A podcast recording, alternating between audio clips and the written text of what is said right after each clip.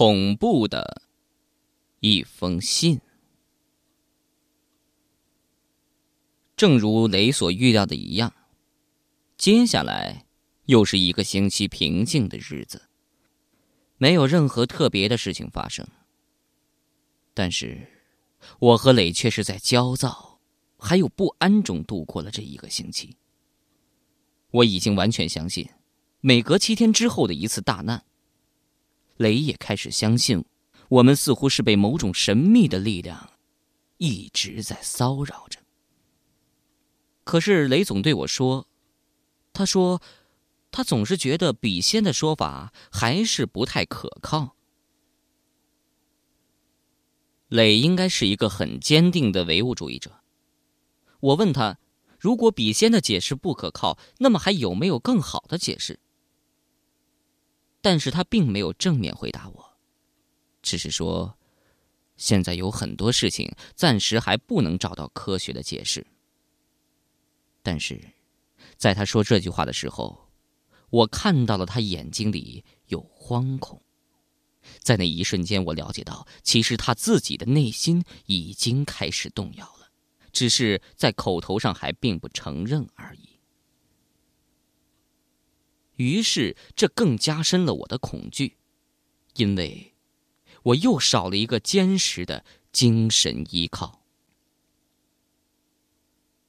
我每天都过得恍恍惚惚的，随时的都会感到头重脚轻，心中只是盘算着还有多少天又该到那可怖的星期五了。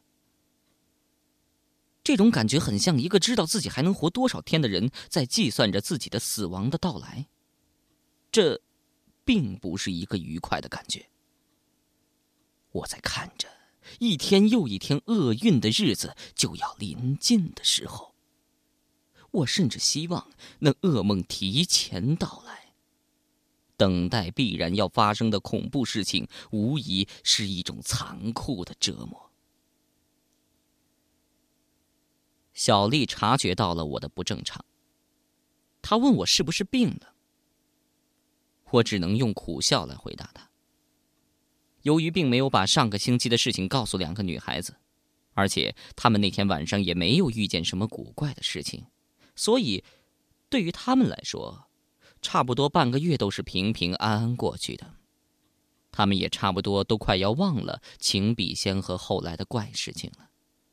只是小袁偶尔还笑嘻嘻的开着玩笑：“小心喽，被笔仙上了身。”很不容易再脱身的。每当听到小袁开这样的玩笑的时候，我和磊都会瞠目结舌，无言以对。最近烟抽的是越来越凶了。我和磊两个人一天要买三盒才够。我对磊说：“等这件事过了，咱们是不是该戒烟了？”磊苦笑一声。我知道他的意思，这件事儿，我们过得去吗？小丽还是对我时冷时热的。她找了一份咖啡店的侍应工，每天晚上从六点半做到十点半。头两天我还开磊的车去接送，后来实在是不好意思，老是麻烦别人；二来也确实离家不远，走路也就十五分钟，于是也就懒得去了。小袁悄悄对我透露，咖啡馆里有个男的正在追求小丽。为此我很是苦恼，磊则经常安慰我：“嗨，有些事情不能强求，一切随缘分吧。”眨眼间就到了请笔仙之后整整的第三个七天。这天下午，我和磊商量了好久，都觉得。这天最好哪儿都别去，就在家待着。吃完晚饭，我把我的电脑搬到磊的房间，两个人开始在网上对决 CS。小圆子在一旁听音乐、看书，因为前一天晚上就没睡好，一直在提心吊胆的今天会发生什么事儿，所以其实内心里对玩什么游戏一点都没兴致。但是为了不扫磊的兴，还是强打起精神陪他一直杀到了九点，最后我实在困得头都抬不起来了，于是只能打个招呼，自个儿回房睡觉了。这头一沾枕头，倦意顿时充满全身。半梦半醒间，想到今天毕竟什么事情也没发生，心中一宽，人便睡着了。做了很多的梦，都很混乱，好像是把小丽带回家来看爸妈，你们二老。在梦里，咱们家居然还在十年前住的那个小院子里，我们家养的那只白猫也在。小丽走过来对我说：“白猫不见了。”我走到天井，打开水缸盖子，白猫的尸体便浮在水面上。不知为什么，所有人都说是我杀的，我也莫名其妙认为是我自己杀的，心里还又是后悔又是内疚的，难过的很。直到小丽悄悄告诉我，其实。是我杀的，我猛然惊醒，发现小丽不知什么时候已经回来了，正好好的睡在我身旁。我伸手搂住他，他乖乖的蜷缩在我怀里，只是手脚一如既往的一片冰凉。困意就又上来了，闭上眼睛，那刚才的梦居然接上了。小丽说：“不要给别人说好不好？”我说：“好。”小丽又说：“她不是有意杀死白猫的。”我说：“我相信。”她说：“她杀猫是因为猫想杀她。”我当时还傻傻的笑。身上有点冷，我睁开眼睛，窗户没关好，冷风从窗户缝隙间灌了进来。我想起身关窗，身体却留恋温暖舒适的被窝，闭上眼睛。那梦又接着来了。就看到小丽从水缸中捞起死猫，不，不是她在杀猫，他为什么要杀一只死了的猫？他在演示给我看。小丽用手死死的掐住猫的脖子，他居然笑了。在这一瞬间，我惊讶的发现。原来他不是小丽。冷风又在吹头，我虚虚的睁开眼，看见小丽衣冠整齐的站在窗户边上，月光从窗外射进来，在她身上镶上一层惨白色的边儿。她想干什么？我努力的看，还是看不清她的脸，但我知道她在看我，盯着我看。风又从窗口吹进来。吹得她白色的长裙飘来荡去，她不是从来不穿裙子的吗？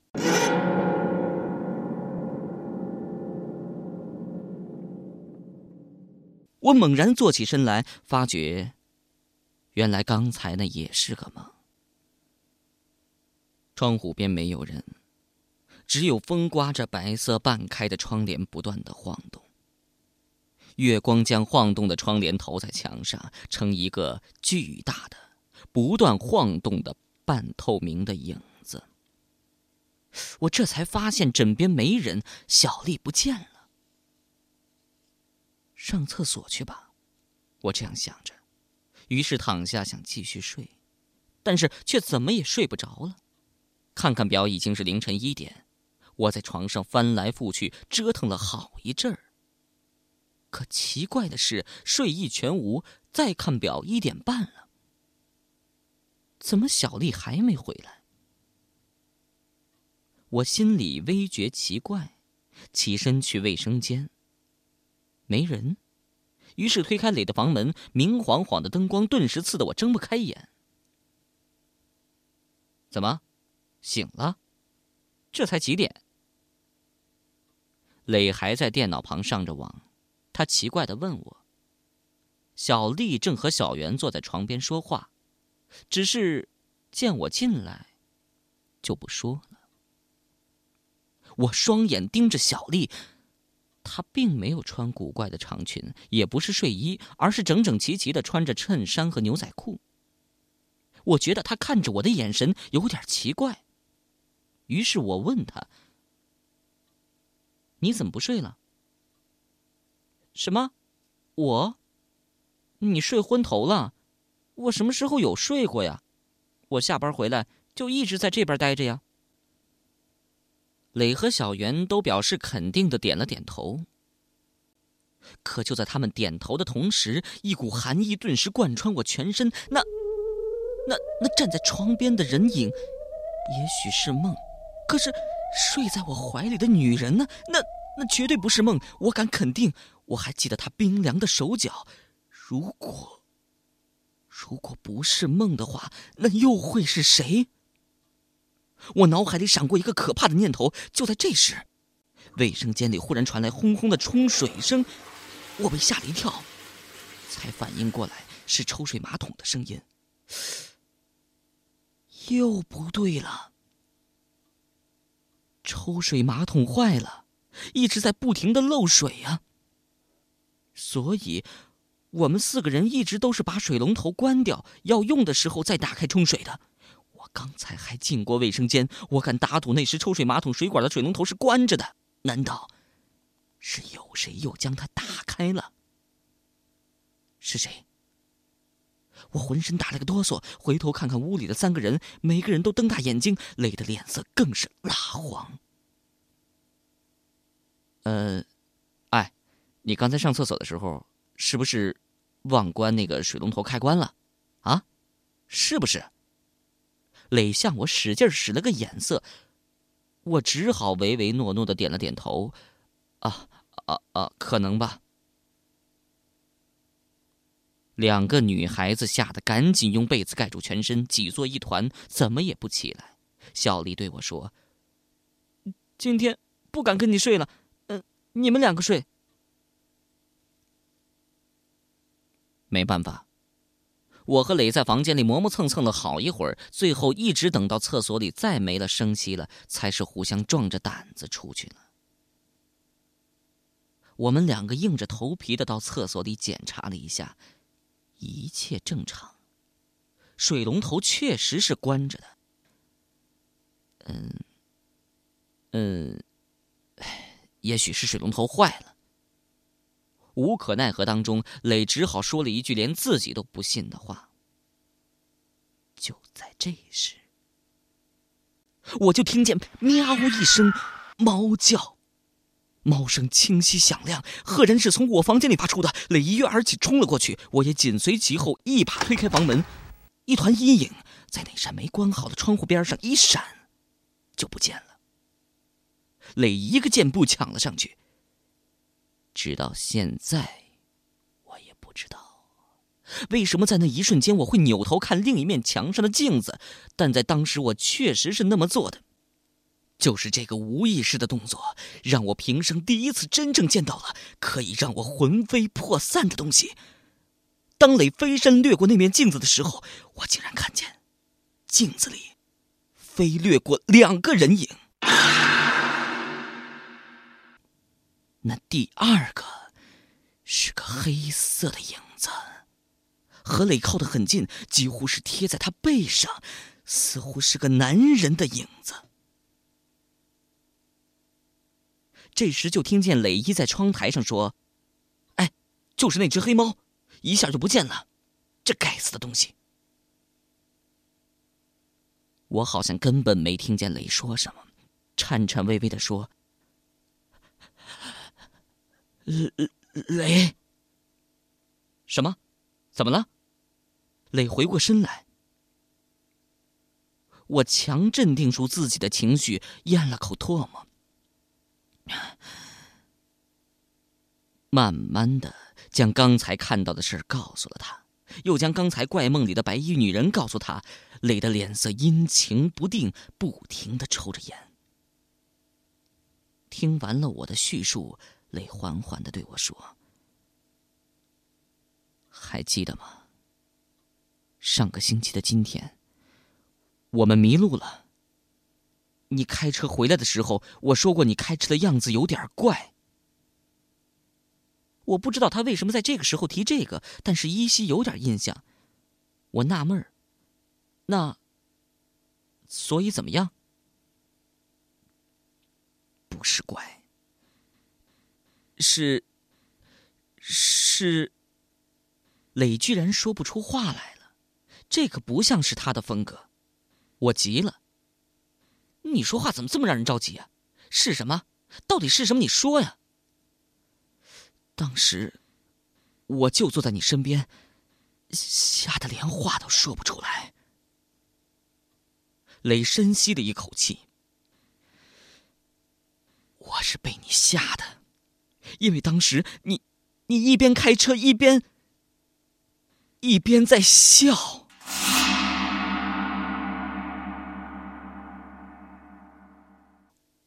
笑，我觉得浑身上下的汗毛都竖了起来。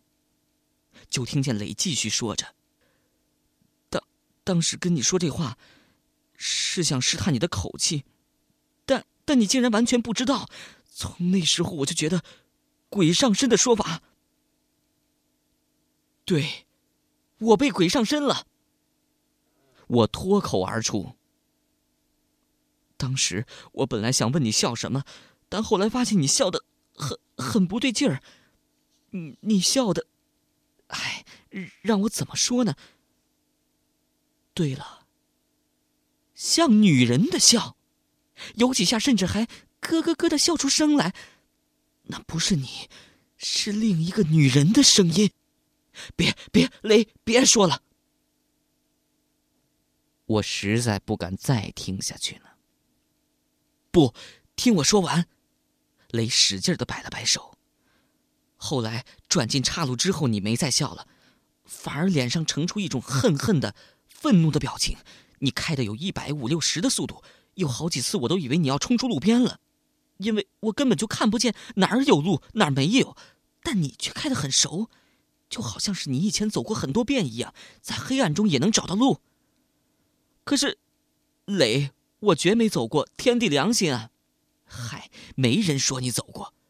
对了，还有那只猫，那几次出现的黑猫，毫无疑问是同一只。问题就是那只猫身上，你当时说的很对，它想进车里来。可是他为什么要进车里来呢？他要，他要杀我们？哎，不可能。他连雨刮器都对付不了，怎么可能伤害得了你我呢？还有那条路。那条路两旁全是大树，笔直向上，老长的路。照理说，那么长一条，在地图上应该找得到。但是我回来翻遍了地图，根本就没有。这两天我还瞒着你们几个，自己一个人出去找，找附近的人问，根本就没有人听说过有那么一条路。至于后来你开车回来的路，更是不可能存在的。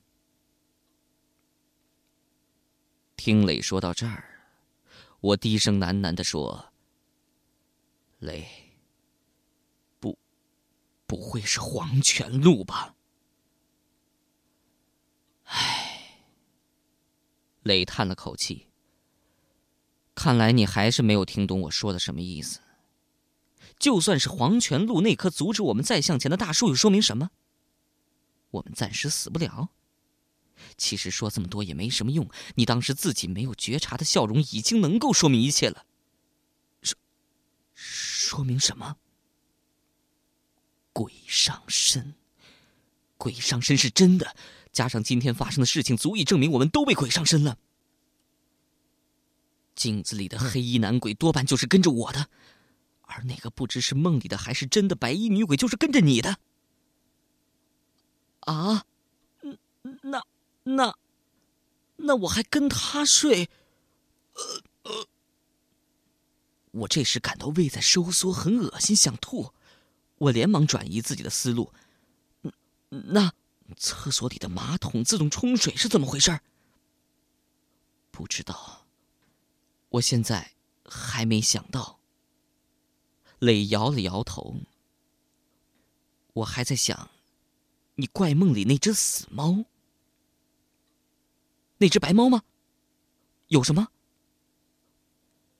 磊沉默不语，看来他还没想清楚。最后，他缓缓的说：“不管怎样，看来鬼上身确实是真的。”呵呵。磊一脸惨笑。现在问题是，我们怎么办？能怎么办呢？夜晚静的可怕，磊将窗户关得严严实实的，将窗帘完全的拉开，月光就从窗户里倾斜而下，将屋外大树的阴影投在墙上。岔开的树枝像一只只张开恶魔的利爪。我和磊就这样坐在恶魔的利爪当中，等着天明的到来。我半躺在床上，又开始打盹了。乱七八糟的梦又接踵而至，忽然我感到泪用手肘碰了碰我，我猛然惊醒。泪悄声的说。你听，我侧耳细听，仿佛是旁边房间里丽和小圆的声音。不对，是另一个女人的声音。声音并不清晰，忽远忽近，似乎就在我们房间里，又似乎远远的在后面山上。再仔细听，却一个字儿都听不懂了。也许说的是一种我们根本听不懂的语言。忽然间，一个男人的声音冒出来，我不由打了一个冷战。正在低头仔细的听着。两个声音都很激动，好像是在争吵什么。我仍然一个字都听不懂，想继续分辨声源，还是听不出。过了一会儿，声音消失了，万籁俱寂。我等着声音出现，却什么也没有了。过了很久，雷对我说。不要把这些告诉两个女孩子。他脸色铁青，面无表情。睡吧，如果有什么事儿，顺其自然好了。唉，我心想，也只能如此了，于是就闭上了眼睛。